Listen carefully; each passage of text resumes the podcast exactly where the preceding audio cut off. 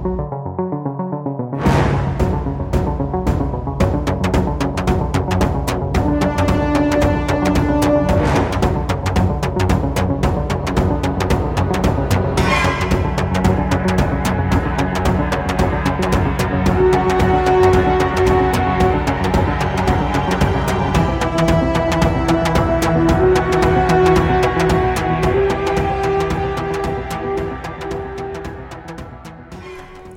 und herzlich willkommen. Ich begrüße euch alle zu einer neuen Folge Verbrechen unter uns, dem True Crime Podcast.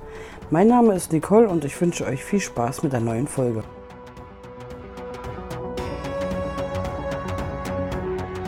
Hallo und einen wundervollen guten Tag, Abend oder Nacht wünsche ich euch, je nachdem, wann ihr die Folge hört.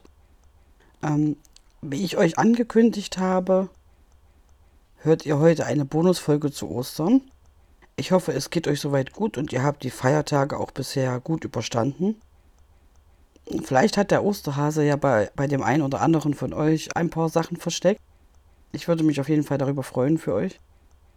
Ich möchte mich nochmal bedanken bei allen Leuten, die meinen Podcast auf ihren verschiedenen Plattformen abonniert haben oder auch bewertet haben. Darüber habe ich mich auch sehr gefreut. Und auch bei Instagram freue ich mich natürlich immer wieder über die ganzen Follower. Dafür möchte ich auf jeden Fall nochmal ganz lieb Dankeschön sagen. Dann starten wir doch auch mal direkt mit dem heutigen Fall. Ich habe euch heute einen Fall rausgesucht, der auch zu Ostern spielt und auch zu Ostersonntag, wie heute passiert ist. Ähm, ich fand ihn extrem schockierend. Ich möchte euch heute von James Rupert erzählen. James wurde am 29. März 1934 geboren. Seine Eltern hießen Charity und Leonard Rupert. Er hatte noch einen älteren Bruder, der auch Leonard hieß, allerdings hieß er Leonard Jr. Das Haus der Familie war sehr klein gewesen und es gab auch kein fließendes Wasser, was zu der damaligen Zeit natürlich nicht ungewöhnlich gewesen ist. Leonard Senior hielt sich im hinteren Teil des Hauses ein paar Hühner, was auch zu ein paar Problemen führte, weil James unter Asthma erkrankt war und den ganzen Dreck und die ganzen Federn der Tiere ähm, waren natürlich überall im Haus verteilt gewesen die haben es teilweise für ihn unerträglich gemacht, ähm, auch zu atmen. Seine Eltern hat das allerdings nicht sonderlich interessiert, die haben daran absolut nichts geändert. Ähm, sein Vater hat auch kein Geheimnis daraus gemacht, dass er sehr gewalttätig gewesen ist und keine Zuneigung für seine Kinder hatte. James, seine Mutter, hat ihm allerdings auch sehr oft erzählt, dass er gar nicht gewollt gewesen ist und dass sie viel lieber eine Tochter gehabt hätte, anstatt dass er da war. Das stelle ich mir auch sehr schrecklich vor für ein Kind, wenn man es ähm, ja, ständig äh, zu hören bekommt, dass man nicht gewollt gewesen ist und gleichzeitig noch der Aggression des Vaters ausgesetzt wurde. In der Schule war es auch nicht viel anders für ihn. Also er ist da auch sehr oft gemobbt worden, was natürlich auch wieder unter seinen Noten gelitten hat. Deswegen hatte er auch sehr schlechte Noten in der Schule. James konnte auch wegen seines Asthmas an keinen körperlichen Aktivitäten teilnehmen Anders als sein Bruder Leonard Jr. Er war der Liebling seiner Mutter gewesen. Er hatte super Noten und war zudem auch sehr sportlich und hat alles Mögliche an sportlichen Aktivitäten mitgemacht. James stand also schon immer im Schatten von seinem Bruder und das blieb auch bis zum Ende seines Lebens so. Also das kann ich euch schon mal sagen, es hat sich nicht geändert. Als James dann zwölf Jahre alt gewesen ist, ist sein Vater dann an Tuberkulose gestorben Nachdem sein Vater tot war, übernahm dann Leonard Jr. die Rolle seines Vaters. Er und seine Mutter Charity ähm, haben dann begonnen, James gemeinsam zu misshandeln. Als er 16 Jahre alt war, wollte sich James mit einem Bettlaken das Leben nehmen, weil er das alles nicht mehr ertragen hat, was da passiert ist. Allerdings ist ihm das nicht gelungen. Nachdem seine Mutter das dann mitbekommen hat, hat sie ihn dafür auch noch bestraft, dass er versucht hat, sich selbst umzubringen. Und James hat sich dann irgendwann einfach mit seinem Leben abgefunden. Er hat sich dann gedacht, okay, es wird nicht besser. Dann ist es halt so. James hat dann auch richtig angefangen zu betteln, damit er die Highschool abschließen darf und aufs College gehen darf. Nach zwei Jahren hat er das College dann allerdings wieder abgebrochen. Er wollte dann technischer Zeichner werden, aber war dann erstmal arbeitslos. Er wohnte auch all die Jahre weiterhin bei seiner Mutter mit im Haus da er sich eine eigene Wohnung einfach nicht leisten konnte. Das einzige Mal war, dass er selber Geld besessen hat, wenn er sich das von seiner Mutter oder von seinem Bruder geliehen hat. Da gab es dann natürlich aber auch Schwierigkeiten, das wieder zurückzuzahlen, da er ja arbeitslos gewesen ist. Er fand dann später allerdings ein Hobby, was ihm sehr viel Spaß gemacht hat. Und das waren Waffen gewesen. Er hat Waffen gesammelt und hat auch eine ganz große Sammlung besessen. James war irgendwann auch ein ausgezeichneter Schütze gewesen. Er war sehr oft im Miami River in Hamilton, Ohio, wo er dann mit seinen Waffen einfach geschossen hat und geübt hatte. Natürlich nicht auf Menschen, das muss ich nochmal dazu sagen. Also er hatte da sich Ziele aufgestellt und ja, bei denen hat er dann geübt und geschossen. Sein Bruder machte in der Zeit einen Abschluss als Ingenieur. Er hatte sich dann auch bald eine gute Karriere aufgebaut und zog dann aus dem Haus aus. Er traf dann auch eine Frau namens Alma, die er dann geheiratet hat. Und die beiden haben dann auch relativ schnell ein eigenes Haus besessen und haben dann zusammen insgesamt acht Kinder bekommen. James hingegen hatte es schwer gehabt, irgendjemanden für sich zu finden. Er wurde oft kritisiert, weil er so zierlich gewesen ist mit 40 Jahren war er ca. 1,70 groß gewesen und wog auch nur knapp 61 Kilo. Und das hat ihm dann auf jeden Fall die Suche nach der passenden Partnerin ein bisschen erschwert. James hatte auch, bis er 40 Jahre alt gewesen ist, nur eine Beziehung. Zumindest nur eine Beziehung, die bekannt ist. Von anderen habe ich nicht gelesen. Daraus sind aber keine Kinder entstanden. Und die Beziehung hat auch allgemein nicht sehr lange gehalten. James war nicht nur sehr schüchtern gewesen, sondern auch sehr eifersüchtig auf seinen Bruder. Aber alle, die James persönlich gekannt haben, erzählt, wie bescheiden er gewesen ist und allgemein, dass er auch sehr ruhig war. Er hielt sich aus allen Streitigkeiten heraus und war auch kein bisschen gewalttätig gewesen. Er war eher in sich gekehrt und eingeschüchtert, wenn irgendwo ähm, Gewalt in, seinem, in seiner Nähe passiert ist. Er hat ja, wie gesagt, die ganze Zeit noch bei seiner Mutter mit im Haus gelebt und als er mit 40 Jahren immer noch zu Hause gelebt hat, ist seine Mutter irgendwann sauer geworden und hatte die Nase voll von ihm, weil er immer noch arbeitslos gewesen war und noch ein neues Hobby für sich entdeckt hatte. Er ging nämlich jetzt jeden Abend in eine Bar um die Ecke und trank dort Alkohol. Die beiden haben sich also immer mehr gestritten und sie sagte James immer wieder, dass er gehen sollte. Charity drohte ihm sehr oft damit, ihn einfach rauszuwerfen und das geschah dann auch am 29. März 1975. Nachdem die beiden einen heftigen Streit hatten, ist er dann in die Cocktail Lounge gegangen und hat seinen Frust weggetrunken. Dort unterhielt er sich dann mit einer Mitarbeiterin. Ihr Name ist Wanda Bishop. Sie erinnerte sich, wie er deprimiert in der Bar gesessen hat und einfach nur Alkohol getrunken hat. Dabei hat er ihr dann sein Herz ausgeschüttet und erzählt, was seine Mutter verlangt und dass er bald obdachlos ist. James sagte zu Wanda, dass er das Problem lösen muss und verließ dann die Bar circa um 23 Uhr. Später ging er dann allerdings wieder zurück in die Bar und Wanda fragte ihn, ob er seine Probleme gelöst hat, worauf James nur sagte, noch nicht. Er blieb dann noch bis 2.30 Uhr nachts in der Bar sitzen und hat weiter getrunken. Danach ähm, hat Wanda abschließen wollen und, und hat ihm natürlich gesagt, dass er gehen muss. Am nächsten Tag dann, also am 30. März 1975, war Ostersonntag gewesen, weshalb Charity ihren Sohn Leonard mit seiner Familie eingeladen hat, um zusammen das äh, Osterfest zu feiern. Da sie krank gewesen ist, verschoben sie die Feierlichkeiten allerdings auf den Nachmittag. Leonard kam dann mit seiner Frau Alma und den acht Kindern gegen 16.30 Uhr am Haus seiner Mutter an. Die hat ihm natürlich mit offenen Armen empfangen und hat sich auch gefreut, dass er mit seiner Familie vorbeigekommen ist. James hat zu dem Zeitpunkt noch geschlafen, weil er ja bis mitten in der Nacht in der Bar gewesen ist und getrunken hat. Als er später aufgestanden ist, ging er dann runter und setzte sich dann zu seiner Familie.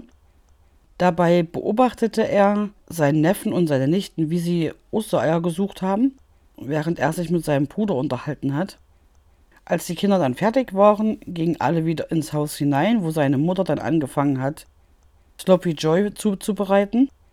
Für alle, die damit nichts anfangen können, das ist im Endeffekt ein, ähm, ja, ein alter US-amerikanischer Bürger. James war dann allerdings auch sehr schnell mit der ganzen Situation überfordert gewesen und wollte einen klaren Kopf bekommen Ähm, es waren ihm einfach zu viele Menschen gewesen.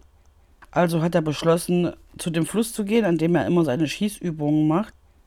Er ging dann in sein Zimmer, holte da eine 357er Magnum, zwei seiner 22er Handfeuerwaffen und sein 18 Schuss Gewehr. Damit ist er dann wieder nach unten gegangen und lehnte sich mit seinem Gewehr an einen Küchenschrank und sagte dann, dass er jetzt gehen möchte. Seine Mutter stand am Herd, Leonard und Alma saßen am Esstisch und eines ihrer Töchter war auf der Toilette gewesen zu dem Zeitpunkt. Die anderen spielten alle zusammen im Wohnzimmer. James hat sich dann umgedreht und wollte gerade gehen, als sein Bruder ihn dann fragte, wie es seinem Auto geht. Diese Frage muss dann irgendetwas in James ausgelöst haben.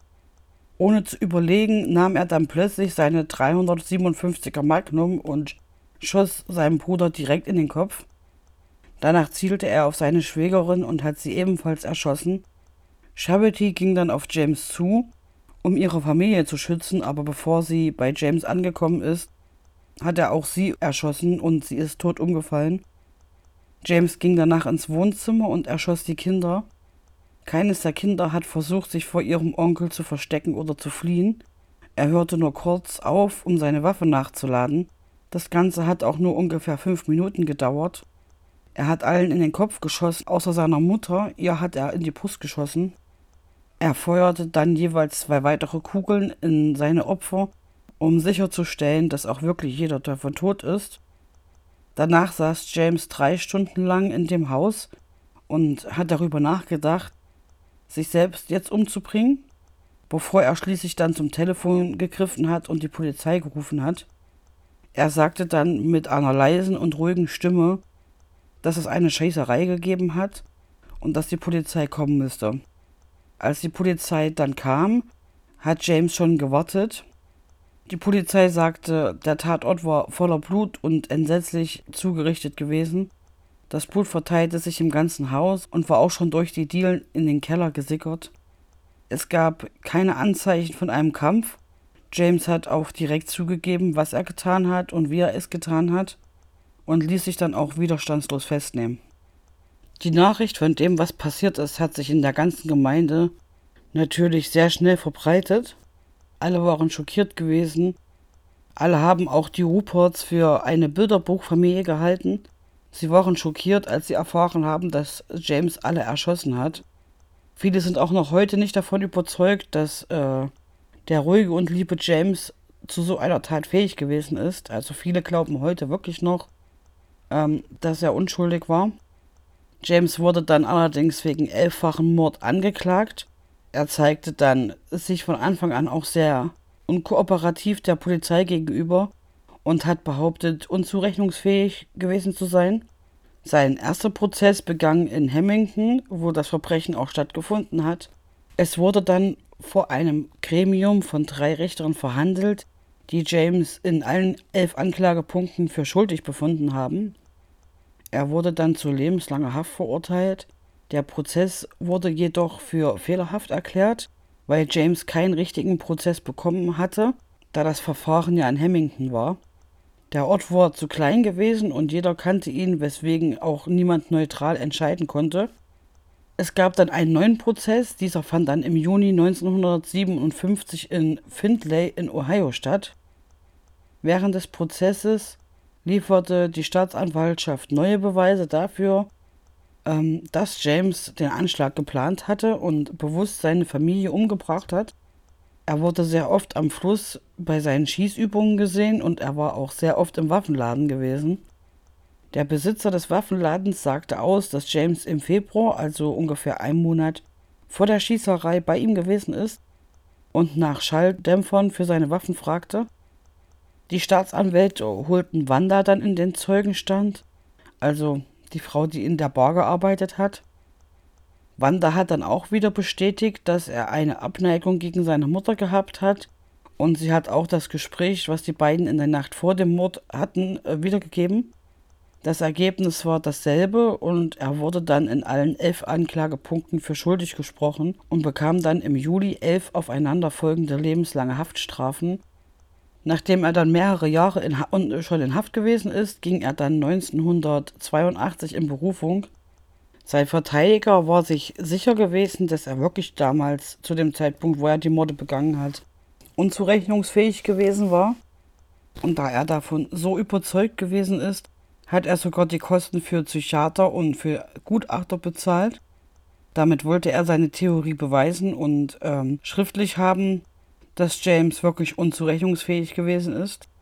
Bei diesen Untersuchungen wurde dann auch festgestellt, dass er unter einer psychischen Krankheit litt und auch schon sein ganzes Leben lang. Der dritte Prozess hat dann also am 23. Juli 1982 begonnen. Die Verteidiger behaupteten, dass James ein paranoider Psychotiker war, der seine Familie in einem unkontrollierbaren Wutanfall getötet hat. James war zuvor wegen psychischer Probleme behandelt worden und es war kein Geheimnis, dass er seinen Bruder nicht mochte. Sie sagten, dass seine Psychose so ausgeprägt war, dass James seinem Bruder die Schuld an allen Problemen gegeben hat, die er hatte. Zum Beispiel das Problem mit seinem Auto. Er dachte, sein Bruder hätte sein Auto sabotiert, nur um ihn zu ärgern und zu schikanieren. Er war durch seine sehr schlechte Kindheit auch sehr paranoid gewesen. Sie waren der Meinung, er gehört eher in eine psychiatrische Anstalt als in ein Gefängnis. Die Staatsanwaltschaft ging aber davon aus, dass er aus Geldgier seine Familie umgebracht hat. Er war der Einzige, der aus seiner Familie überlebt hatte und auch der Alleinerbe gewesen. Er hatte ein Vermögen von 300.000 Dollar bekommen, was heute ungefähr 3 Millionen Dollar sind. Sie erklärten das mit seiner ständigen Arbeitslosigkeit und damit, dass seine Mutter ihn rauswerfen wollte. Er hätte deswegen zu solchen Maßnahmen gegriffen. Sie sagten auch, dass er zu seinem Sie sagten auch, dass es zu seinem Plan gehört hat, sich bei der Polizei selber zu stellen, da er so schneller auf Unzurechnungsfähigkeit plädieren konnte. Wenn James wegen Mordes verurteilt wurde, bekäme er dann keine Entschädigung, aber wenn er im Gegensatz dazu zu Unzurechnungsfähigkeit verurteilt werden würde, dann äh, würde er das Vermögen erben, sobald er als geheilt gilt und entlassen wird. Mit der Anhörung am 23. Juli 1982 wurde er dann für den Mord an Charity und Leonard für den Mord ersten Grades verurteilt. Für die anderen neun Mitglieder der Familie wurde er dann auch wegen Unzurechnungsfähigkeit für nicht schuldig befunden. Er wurde dann zu einer lebenslangen Haftstrafe verurteilt für Charity und Leonard. Er kam dann nach Lima in Ohio. Dort erhielt er dann 1995 seine erste Bewährungsanhörung, die allerdings abgelehnt wurde. Die Familie Rupert wurde dann im Memorial Garden in Cincinnati, Ohio beigesetzt. Ein Jahr nach dem Mord wurde das Haus von Charity äh, für die Öffentlichkeit zugänglich gemacht und alles, was sich in dem Haus befunden hat, wurde versteigert. Das Haus blieb dann ein dunkler Fleck in der Gemeinde. Ähm, es wurde nicht abgerissen. Es wurde allerdings sehr oft vermietet. Aber leider sind die neuen Mieter nie sehr lange dort geblieben. Die meisten nur ein paar Monate und diese haben dann auch davon berichtet, dass sie dort Stimmen hören würden, dass sie auch unerklärliche Geräusche hören würden oder Türen, die zuschlagen ohne Grund. Außerdem würden sie auch Fußschritte nachts hören im Grunde genommen haben eigentlich wirklich fast alle, die dort einmal gewohnt haben, bestätigt, dass es in dem Haus spuken soll. Irgendwann stand das Haus dann aber jahrelang leer und der heutige Besitzer behauptet, dass er noch nie irgendeine mysteriöse Stimme oder Türe knallen oder Schritte oder sonst irgendetwas anderes gehört hat.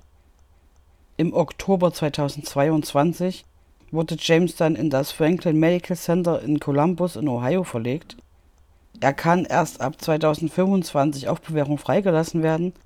Ob er das allerdings noch erlebt, ist relativ fraglich. Da James zu dem Zeitpunkt dann, also 2025, gerade 91 Jahre alt ist.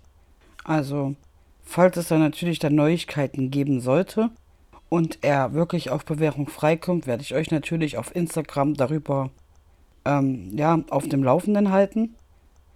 Aber wie gesagt, ich kann es mir ehrlich gesagt fast nicht vorstellen, muss ich auch ehrlich sagen. Das war meine Bonusfolge zu Ostern gewesen. Ich hoffe, sie hat euch gefallen. Ich wünsche euch noch einen wunderschönen Tag und noch einen schönen Feiertag.